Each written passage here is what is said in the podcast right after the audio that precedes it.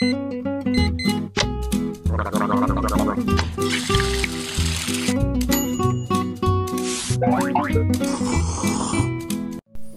好的一天从圣院的广播开始。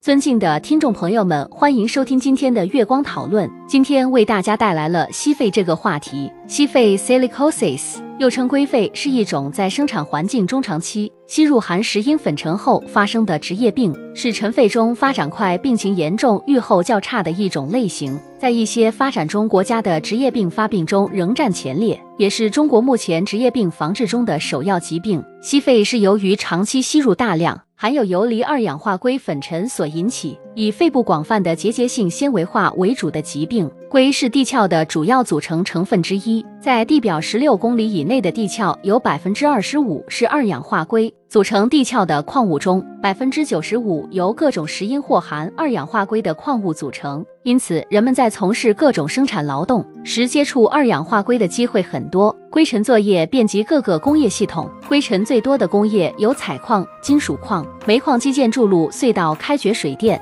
建设工程及含硅矿石的粉碎、石英粉、玻璃、陶瓷、耐火材料液。硅肺发病较多的工种在矿山为凿岩封钻工、爆破工、运输工、支柱工；在工厂为粉碎工、筛粉工、包装工、拌料工、喷砂工等。硅肺发病一般比较缓慢，多在接触硅尘后五到十年，有的长达二十年以上才发病。但在从事某些持续吸入高浓度高游离二氧化硅作业又缺乏有效防尘措施的工人中，也有一到二年甚至数月即发病者。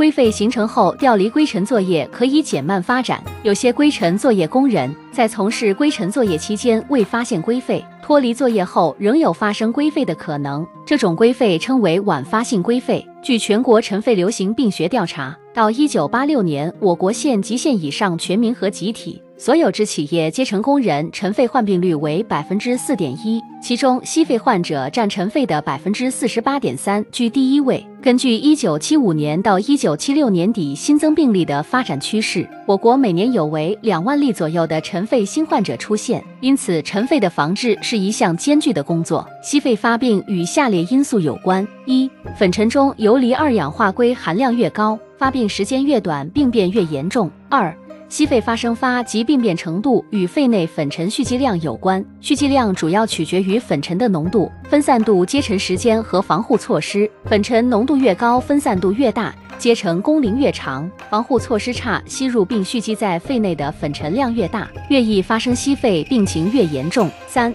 生产性环境中很少有单纯石英粉尘存在。通常是多种粉尘存在，应考虑混合粉尘会有联合作用。四、工人的个体因素和健康状况对尘肺发生也起一定作用。既往患有肺结核，尤其是接尘期间患有活动性肺结核、其他慢性呼吸系统疾病者易患吸肺。吸肺发病比较慢，接触低浓度游离二氧化硅粉尘多在十五到二十年后发病，但发病后即使脱离粉尘作业，病变仍可继续发展。少数由于持续吸入高浓度、高游离二氧化硅含量的粉尘，经一到二年即发病者，称为速发型尘肺。在脱离接尘作业若干年后，诊断为吸肺，称为晚发型吸肺。龟肺肺脏肉眼观察一般呈灰褐色，体积增大，质地坚硬，失去弹性，有似硬橡皮，含气量减少，入水下沉，触摸有沙粒感或硬块感。肺脏切面可见大小不等，从针尖到鸡蛋大小或更大的灰白色结节或团块。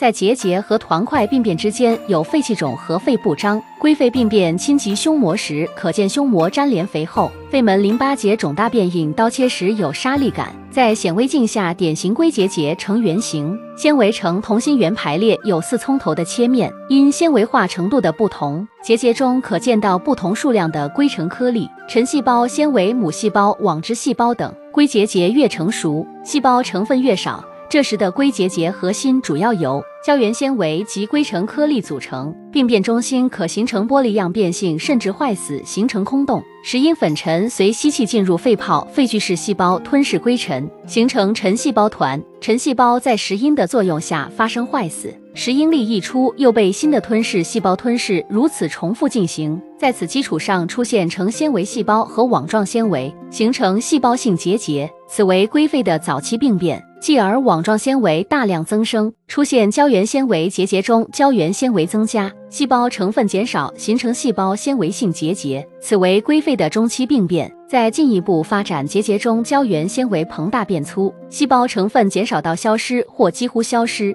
归结节全部胶原纤维化，甚而发生玻璃样变性，此即典型的归结节。随着结节的逐渐发展增大，相邻的结节相互靠拢融合，形成更大的结节，进而发展成大的纤维团块。这就是本期所有内容，大家可以通过微信公众号“大明圣院”以及荣正法师的小宇宙播客了解更多内容。我们下期再见。